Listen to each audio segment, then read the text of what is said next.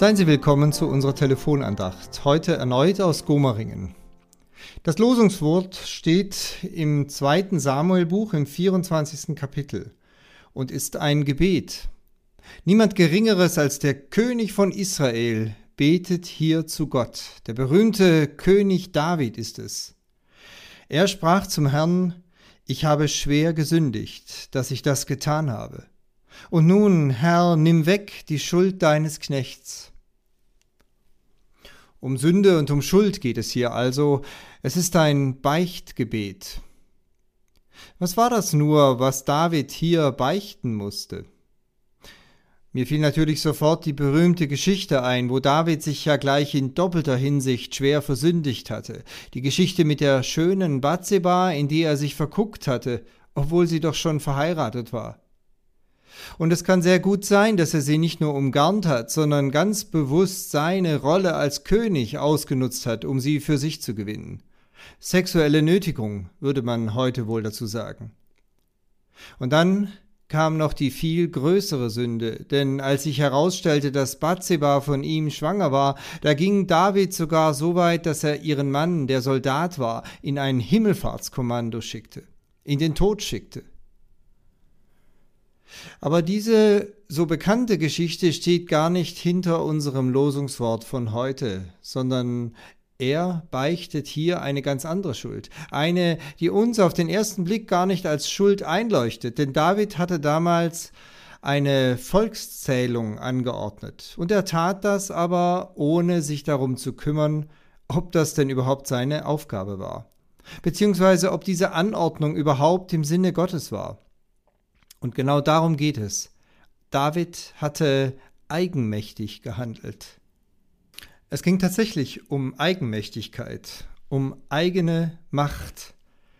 Denn in seiner Volkszählung, so wird vorher im zweiten Samuel Buch geschildert, in seiner Volkszählung ging es nicht um die Erfassung von Aufgaben, die er jetzt als Staatsmann für sein Volk wahrnehmen wollte, sondern um das genaue Gegenteil. Er wollte wissen, wie viel sein Volk für ihn tun konnte.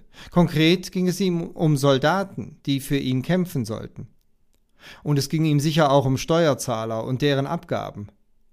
Jedenfalls zielte diese Volkszählung nicht auf die Sorge für das Volk, sondern sie zielte auf seine persönliche Macht. Und damit schließt sich der Kreis zu der Schuld, die er Jahre zuvor schon auf sich geladen hatte. Denn was war das mit Bathseba und ihrem Ehemann anderes als ein krasser Machtmissbrauch des Königs? David hatte schon damals erfahren, dass ihm von Gott her Grenzen gesetzt werden. Das war anders als bei den orientalischen Herrschern seiner Zeit. Anders als bei den Königen von Ägypten und Mesopotamien. In Israel sollte der König zugleich Diener sein, ein Diener Gottes und ein Diener seines Volkes.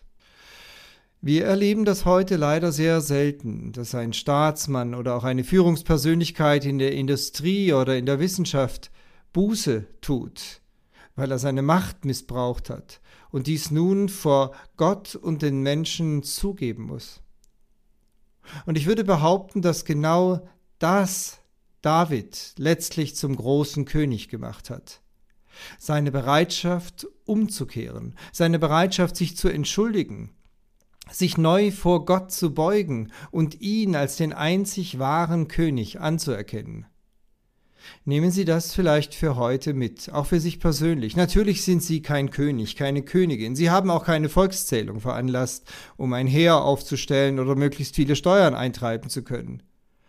Und doch bin ich sicher, dass Ihnen recht schnell Beispiele einfallen, wo Sie selbst daneben gelegen haben, wo Sie selbst sich in falscher Sicherheit in etwas verrannt haben, was sich dann als Fehler erwies wo sie selbstsüchtig waren und vielleicht auch eine Form von Machtmissbrauch begangen haben. Die Bibel zeigt uns durch Personen wie David, dass wir uns entschuldigen können.